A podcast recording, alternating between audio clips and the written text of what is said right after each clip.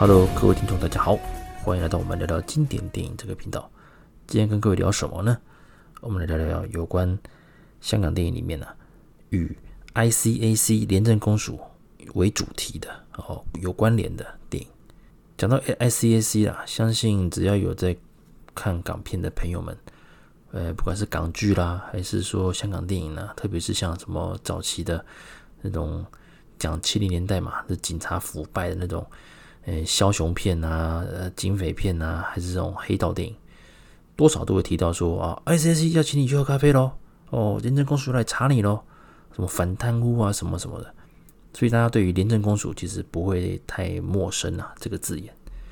那今天呢，啊，Sam 大叔要跟各位来聊聊几部有关廉政公署为为主角的电影，因为我刚提到嘛，大家听到廉廉政公署，不外乎就是像《雷洛传》啊，还是像。跛豪啦，还是像什么，比如说什么四大探长这些电影，呃，这些廉政公署的会出现嘛？那他可能是配角，还是说只是带过而已？像雷洛里面的话，廉廉政公署他儿子嘛，雷永贤自己就是廉政公署的人嘛。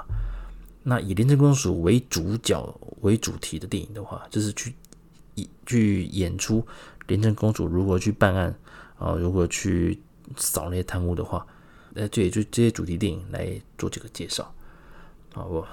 不好意思，一直吃螺丝，没有了。那个这几天还蛮开心的啦，因为中华职棒终于开打了哦。中华职棒虽然目前啊是还没有开放让观众进场了，就等于是闭门来比赛，但至少对于我们怎么讲这种防疫新生活啦。只不过在这段期间来讲的话，因为职业运动也暂停嘛，所以其实除了我们除了看之前哦欧洲国家杯啊，后来看那个呃温网。然后 NBA 嘛，嗯，对，就再就是看那那个大谷翔平的双刀流哦，又打全垒打了，哦，都打打到我们都麻木了，真的很会敲全垒打。那终于中华职棒也开打了，所以啊，然后反正这几天啊也是晚上，因为女儿跟我抢电视嘛，所以我自己在小在房间里面哦，另外接了那个电脑荧幕来看棒球。OK，那有关哦，如果各位想要听。有关中华职棒的一个 podcast 的话，可以参照，可以参考那 Sam 大叔的好朋友他们所建立的，诶，大叔也就五四三哦，大叔也就五四三那边也有很多有关中华职棒最新战况，还有旅美旅日海外球员的一些近况，反正很多了，那都很好玩。那那个棒球迷们一定也会喜欢他们的频道。好，我们回到我们主题，提到廉政公署，那如果其实早期的话。以他为主的电影其实不多，那我以大叔自己本身看过来讲的话，我讲几部有印象的。OK，第一个啦，本身哦，本身就是以拍摄廉政公署主题而闻名的导演是谁呢？就是林德禄导演。那他本身呢，其实在曾经啊，曾经是有参与过哦廉政公署的一些工作。啊，好像是类似像，因为要做一些那个宣传嘛，所以他就在八零年的时候有加入廉政公署的社区关系处啊，先后指导了一些像是港剧的《廉政先锋》之类的。那所以其实他是和他是曾经算是跟廉政公署的一个连接比较深的一个导演。那后来啊，他的一个成名作的话，基本上还是以像是那个呃香港舞男。哦，这个最有名嘛。那还有早期的，像那个《救命宣言》，之前我们有聊过嘛。后来他自己成立了公司之后，叫做德鲁电影公司。那主要是以香港五男来当做一个那个一一炮就是一炮成名啊。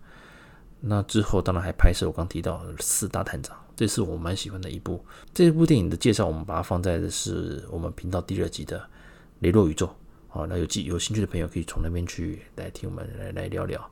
之后，呃，第一部以他的作品啊里面哈，这以廉政公署为主题，台湾的片名叫做《绝不低头》，香港的片名叫做《廉政第一集》。这个部电影是在一九九三年的。这部电影其实我个人很喜欢，那它的重播率极低，我只能讲这部电影哇，应该电影台我曾经好像龙翔还是纬来，很久很久以前好像有重播过。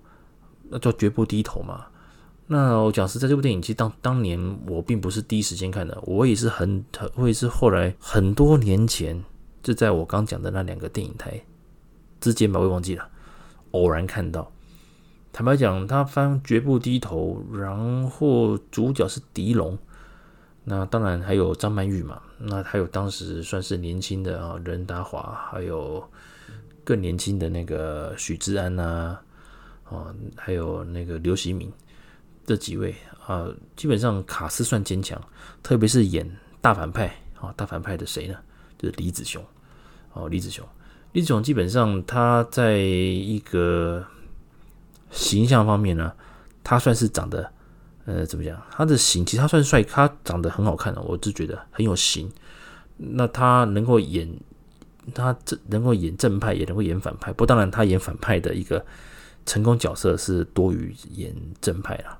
那特别像是最有名的嘛，《英雄本色》里面的大哥陈，或者是像《喋血街头》里面啊出卖所有弟兄的啊，或者是就是这一部了《绝不低头》。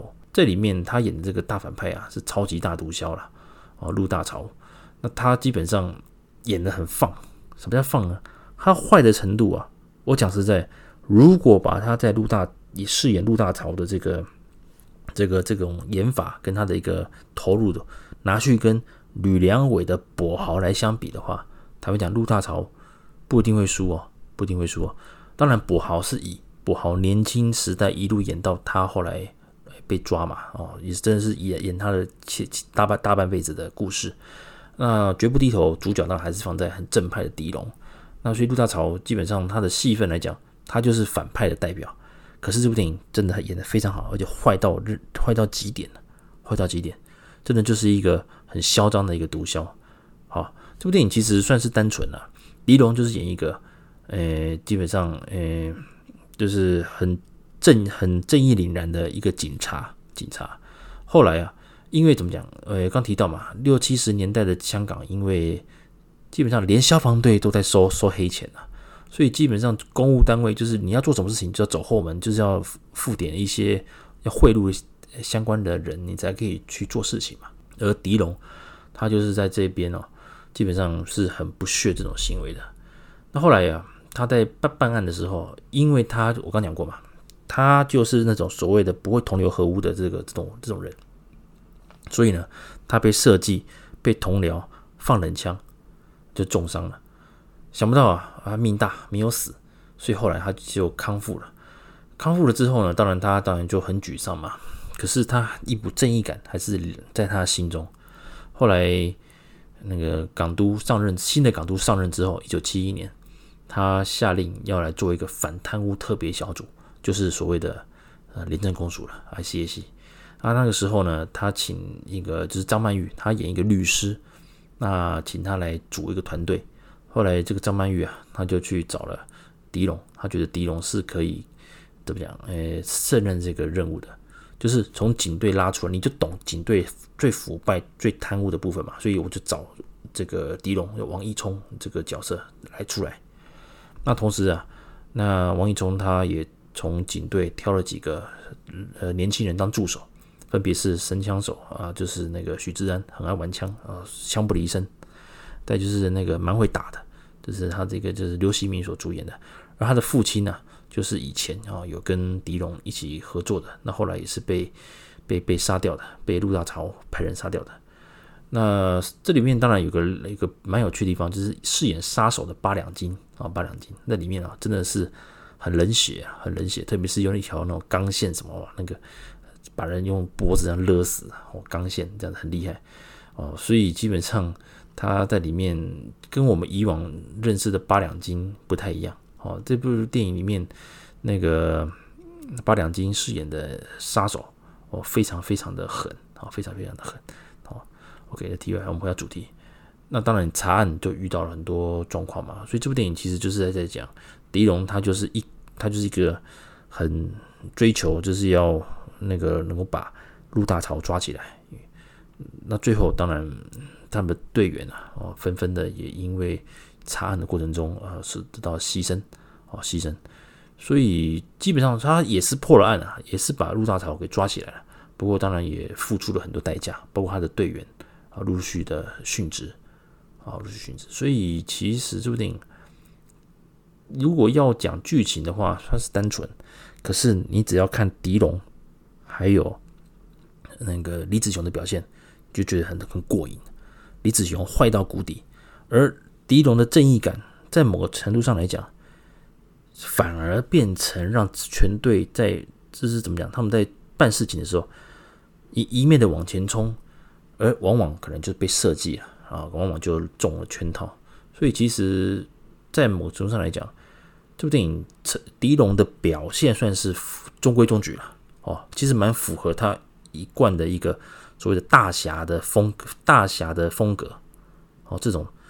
大侠的磁场啊，所以就亮点来讲的话，我觉得就是看李子雄哦，这个大反派，由他来诠释这个陆大潮这个毒枭角色。再就是八两金啊，八两金啊，蛮好玩的。他在呃、啊、不是哎，他当杀手不好玩了，只是说如果以他后来啊在周星驰电影里面之类的这种比较搞笑的那种丑角，其实八两金，因为他本来就会打。他那时候他的他是用本名来演，出叫叶晋生啊，这是他的本名，还没有那时候还没有他的名单上还没有八两金这个字啊，这个艺名啊，所以去大家可以去看这部电影是我蛮推荐的。那因为重播率也蛮低的，所以其实我相信也许看过的朋友也许不多啦。那如果没有看过的朋友，有机会大家可以在比如网络的串流上面可以找到相关的呃一个连接。把它找来看，我觉得大家绝对不会失望，是是不是蛮好看的一部电影？那之后林德禄当然，呃，刚提到啊，他后来，呃，因为拍了这个电影之后，还有包括港剧，其实他对他跟的他的作品，只要能够拍到廉政公署，其实都还算是很贴切跟写实。那后来他在二零一四年的时候，他等于算是再次复出，因为他有一阵子可能比较呃有转换跑道。呃，从事金融业方面的，后来二零一四年，他又回归到了影坛，重新打造了那个 Z 风暴系列啊。这个大陆片名叫做《廉政风暴》嘛，啊，那台湾的话跟香港叫做 Z 风暴啊，Z 风暴。那目前呢，诶，如果看维基的话，基本上，诶，他总共据说是要拍五集啦，五集之后林德禄也许又有其他的想法，他至少他目前是要把这个。Z 风暴系列要拍五集，那我目前来看的话，如果以二零一四年是 Z 风暴是第一集嘛，那二零一六年是 S 风暴，然后二零一八年是 L 风暴，二零一九年是 P 风暴，那二零二一年目前危机是写是 G 风暴，可能还没上映，因为我也没看过。哦，目前还没有任何消息。那这部电影当然它是以一连串的系列，就是说主角当然就是古天乐嘛，以他为一个主轴。那他还有他的团队，那之后第二集当然加入了那个张智霖啊。那这部电影其实这个 Z 是来什么？这是有关于因为里面的贪污集团他们的名称就叫 Z 基金，所以他把这个 Z 当做是片名，就是 Z 风暴了，英文叫做 Z Storm。那这是直译嘛？那这部电影其实还不错。第一集的话，第一个当然就是说，哎，剧情我就不赘述了，因为其实就算是简单了。那总之，他们介绍一些线报，有人去哦，就是指证说那个有警察哦贪污，那大家去查，发现诶，越查越怪，结果重要证人慢一个一个的被杀掉，查到哪边证证据就是就就被消灭到哪边。那后来啊，诶，那个古天乐当然是抽丝剥茧，那也是破了案。那后来这个系列的大成功啊。第一集其实好看哦，就以一个，当然结构简单，可是就以整个呃场面上来讲，还有包括古天乐的帅劲，哦，看古天乐真是帅，这部电影是成功的。后来到了第二集，叫做 S 风暴。那 S 风暴的话，一样也是也是由林德禄所导演的。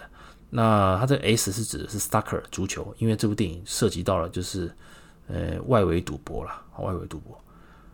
那香港基本上它是在于像那个呃赌马哦赌马这种马会啊，经常都会有一些怎么讲那个外围的那种下注，就是呃不是官方的那种开盘哦，是说外面那种下外围的，所以其实这个往往都会跟包括马会的一个勾结啦什么之类的，因为这个其实有人我曾经听过了，有人讲过，一个马会不会赢，取决于骑师啊。所以有时候如果骑师还是怎么样，受到一些控制的时候，往往真的可以操纵一些比赛啊。那那个时候这一集当然加入了谁？就加入张智霖。那因为他本身就是在警队里面啊，算是比较黑啦，比较黑，一直而且连队员都看不太起，都看不太起他。后来他就想要破个大案，那后来就也跟辗转，他就跟古天乐搭上线，一起来合作，一起来合作。原本他们两个是互相互相不爽了，因为办案风格什么不一样。可是，呃，后来发现，哎，很多那个他们越查越查，哇，贪污成绩越来越高，所以两个就是合作。哦，那这就是一个一个部分。这这这第二集才是这样演。那之后的第三集《L L 风暴》。那它是指那个这个 L 啊，呃，是指那个呃两个方面。这我是看维基的啦，就是那个 money laundering 啊，money laundering 就是那个洗钱呐，好，这是洗钱啊，money laundering 啊。另外，廉政公署里面的纪律调查组叫做 L 组。这部电影当然就是第一个啊，当然古天乐延续破大案嘛。第三集他果然被弄了，他被陷害说他有收黑钱，因为他的账户有一笔。那个就是呃不不不明不白的钱嘛，那因为他没办法，古天乐没办法马上的做一个解释，所以他被停职。那另一方面，他他又被黑社会跟警方的那边去抓他。那后来呀、啊，那个当然张智霖有继续演嘛，他发现诶，古天乐其实是有被陷害的，所以他就开始去帮帮忙他来来找一些证据，然后最后来一起来打击那个贪腐。哦，帮帮那个卢志廉来平反，好，这是他的一个剧情，一直到第四集的披风暴。那披风暴的话，当然又是这个 P 呀、啊，这是指的是监狱啊，prison 啊，prison P 风暴。为什么呢？因为这一集啊，古天乐他既他反变成卧底，他就故意就是到监狱里面要去接近林峰所演的一个。角色来接近他，然后取得一些情报，这部电影蛮妙的啦。因为林峰其实如果有看港剧的朋友，当年林峰跟古天乐最有名的就是合作，就是《寻秦记》嘛。啊，林峰饰演那个秦始皇，所以这次的合作，大家觉得哎是蛮怀旧的哇。过了这么多年，哎，古天乐跟林峰哦又在一起合作，这部电影其实节奏还不错。那当然，大家要扯到就是里面狱政的一些事情，所以其实这部电影算是还蛮。跟前面四集来，呃，跟前面三集来比的话，比较不一样，所以这一集还蛮令人耳目一新的。至于号称第五集的 G 风暴啊，G 风暴，目前其实我还不晓得剧情啊。其实，哦，那如果是看维基的话，它是写说这个 G 是指 ICAC 里面的线人组，包括卧底跟狗仔队，还有所谓的就是那个保护要员、保护要员保护组了，就是 G4 啊，这我就不晓得，因为还没有上映啊，所以还没看过。啊，希望这部电影也是相当精彩。好，中观《逆风暴》目前啊一到四五集啊，基本上一到四集是我看过的啊，第五集因为还没上映嘛，我现在只能这样讲了，就是说，毕竟可能是受限于所谓的已经香港毕竟已经回归大陆嘛，那大家也知道这几年香港电影蛮多题材啦，确实是受到一些香港呃、中国方面的一些关切啦，所以我讲个实在话，如果硬要跟林德禄早期的《廉政第一集》就是《绝不低头》来相比的话，只能说他强调的大部分都是所谓的“嗯，光明就是正义，正义的永远是赢的”。那只能说演的都很直。我现在只能讲，就古天乐演这个电影，其实你说好演吗？他只要一直正气凛然，就是好演。可是换句话说，看不出什么太多的挑战。再加上，其实他就算是他就像是一个。加长版的那种港剧啦，因为节奏很快。可是你要说，因为里面他每次出现的角色都很多，所以其实你除了古天乐跟几一两个重要角色之外，其实反派的铺陈都不太有那么多时间去铺陈的。唯一让我有印象，其实就是所谓的《披风暴》第四集的林峰啊，他在里面其实是有办法说，可能在戏份上，还有在整个的。呃，角色的揣摩上是还有办法说让呃观让观众啊对对这个反派角色还有点印象。那至于前三集就是基本上连剧情都还都可以猜得出来，大概谁是坏人，谁是怎么什么。所以，不过就以一个讲廉政公署办案的一个事情来讲的话，应该说还算 OK 啦，还算 OK 啦，因为它是以它的剧情是比较偏现代嘛，所以要跟连当时的廉政第一集就是《绝不低头》来比的话，《Z 风暴》的整个节奏，其实如果今天年轻人来看的话，会觉得说，哎，会比较怎么讲？因为节奏很快，而且也不太什么有，也没什么太大转折，所以看得很顺啊，看得很顺，所以基本上。这个系列的电影其实评价也都还中规中矩，然后票房也不错，所以一直也有这个拍到第五集嘛。好，这是属于林德林德禄系列的一个廉政公署主题的电影。我刚提到再讲到一个，呃，就是王晶导演的，好，那分别就是《金钱帝国》哦，二零零九年的《金钱帝国》，再就是二零二一年的《追虎擒龙》。那《金钱帝国》它当时啦。在以王晶，其实讲到王晶，这个有机会我们可以再做个特辑了。嗯，应该说王晶当然他拍片的产量非常大，可是呢，品质上呢啊，往往都会比较令人诟病嘛。不过他也讲过嘛，拍片就是要创造很多工作机会，那他就是这个风格，所以得不得奖，他对他来讲其实倒也不是他唯一的一个追求了。而他也因为拍了这么多商业电影，其实他也在影坛上有他的一个地位。更不用讲，他捧了许多的金女郎嘛，像邱淑贞啊，还是很多很多。所以其实王晶在影坛的一个地位跟贡献也是哦相当大的。那这部电影其实《金钱帝国》，它就是直接就是讲就是讲廉政公署 ICAC 的故事。里面呢、啊，当然那个乐哥啊，就是梁家辉所主演的。基本上这部片其实是算是一种，诶、用旁白这种主线。第一人称的主线就是由陈奕迅所主陈奕迅所主演的戏酒，那他是乐哥的属下。那据说啦，他这个角色，因为他也是贪污，只不过他是贪污的人的里面来讲，算是怎么讲？呃，可能在心，在他的内心来讲的话，是比较有点正义感的，就是他没有那么坏啊，没有那么坏。那据说了，他的原型是 follow 那个就是曾志伟的父亲，曾志伟的父亲其实早期哦也是那个。诶，在警界干到高官，那后来也是因为扯到这些贪污的事情，那所以其实有一阵子也是都，诶，到后来也是都啊，跑到台湾去了哦。那这部电影其实好看，怎么说好看呢？诶，自从雷洛宇宇宙那边八零年代末期到九零年代初期啊，这种有关探长啊、黑帮啊这种这种所谓的枭雄片、传记片啊。呃，演到一个极这个部分之后呢，后来就消失了，因为被取代就是什么功夫喜剧啦，还有就是成龙的、周星驰的这种，呃，怎么讲最火红的时候，所以其实这种电影题材就比较不讨不讨喜了。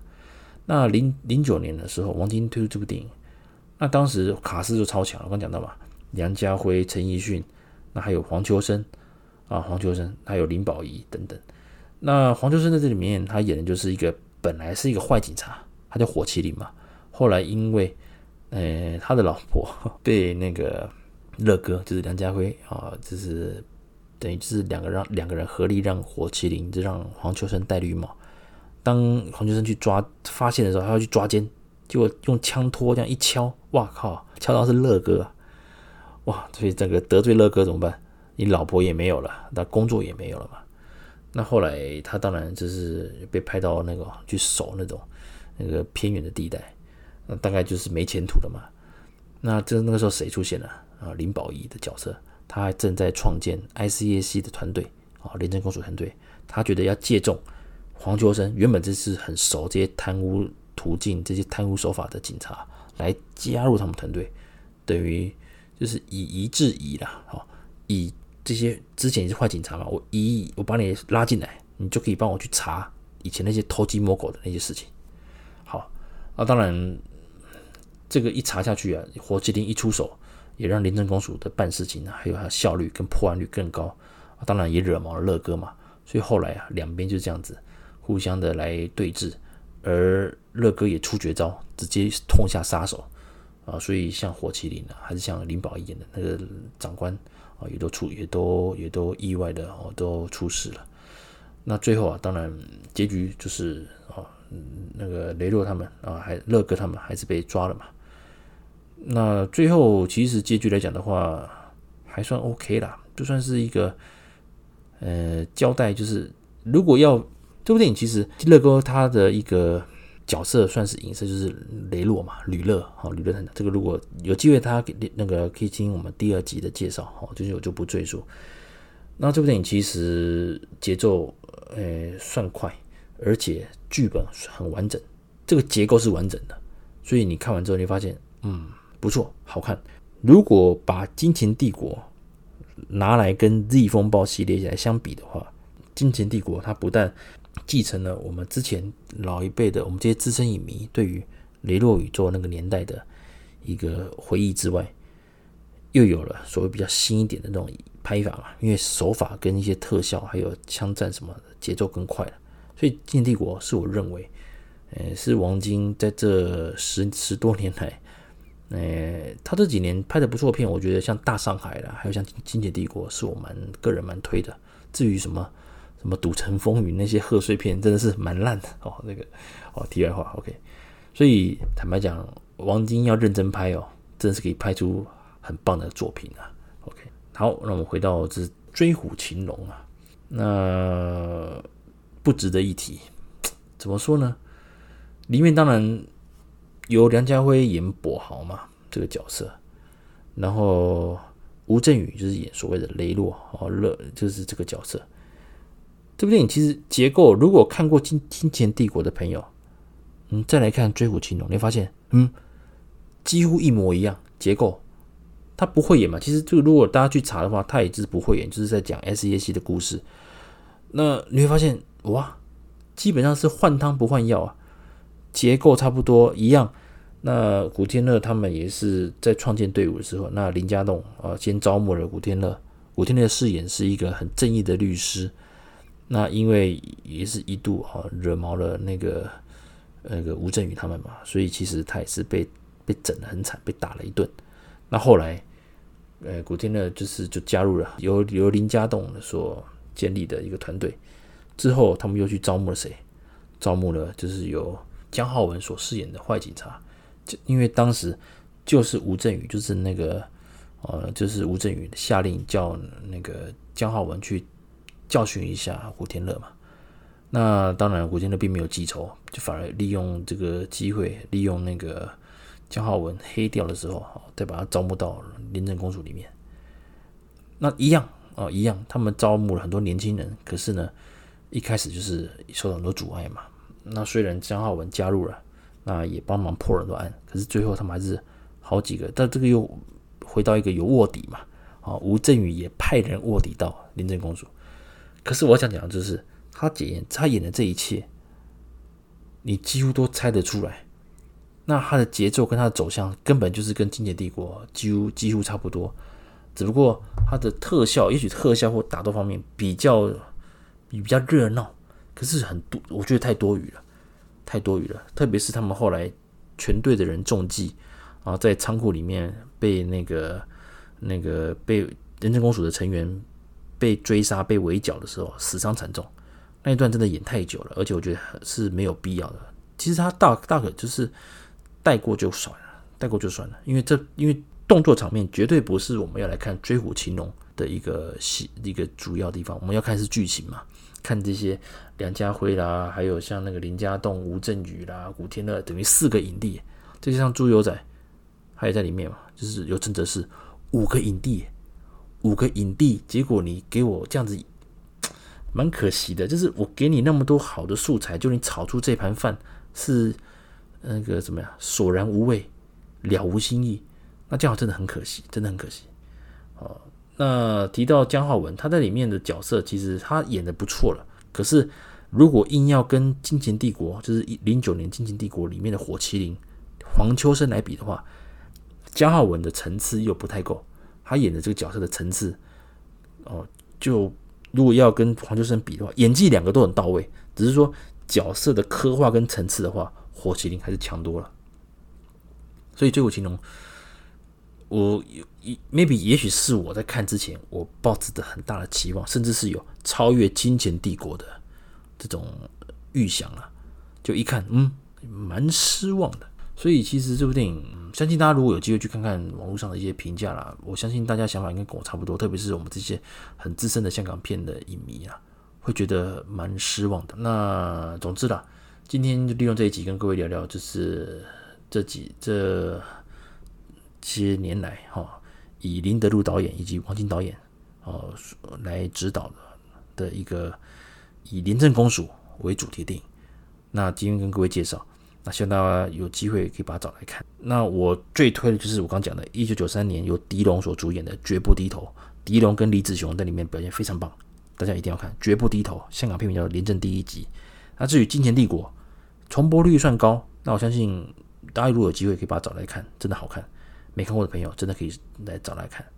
那至于 Z 风暴、S 风暴、L 风暴之类的，我个人呢、我个人其实就是推 Z 风暴。那如果想再往下看的话，其实我觉得 P 风暴也不错。那 S 跟 L 我觉得都倒还好啦。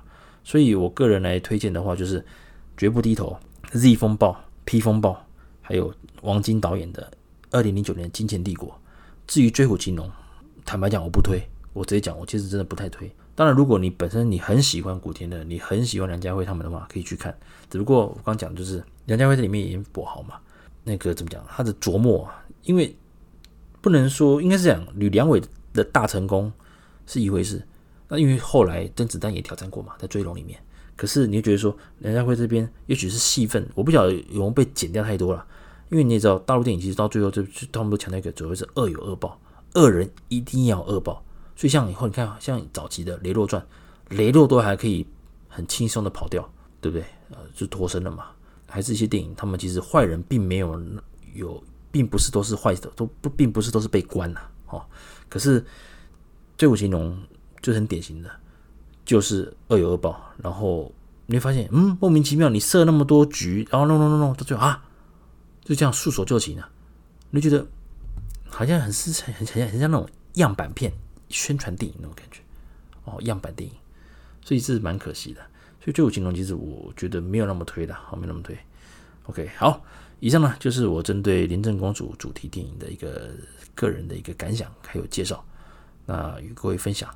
那也请各位啊有机会就把它找来看，就我刚讲那几部电影啊，《廉政公署》的就是《绝不低头》啊，《Z 风暴》、《P 风暴》，还有《金钱帝国》，这是我蛮推荐的几部电影。好了，我们下次见喽，拜拜。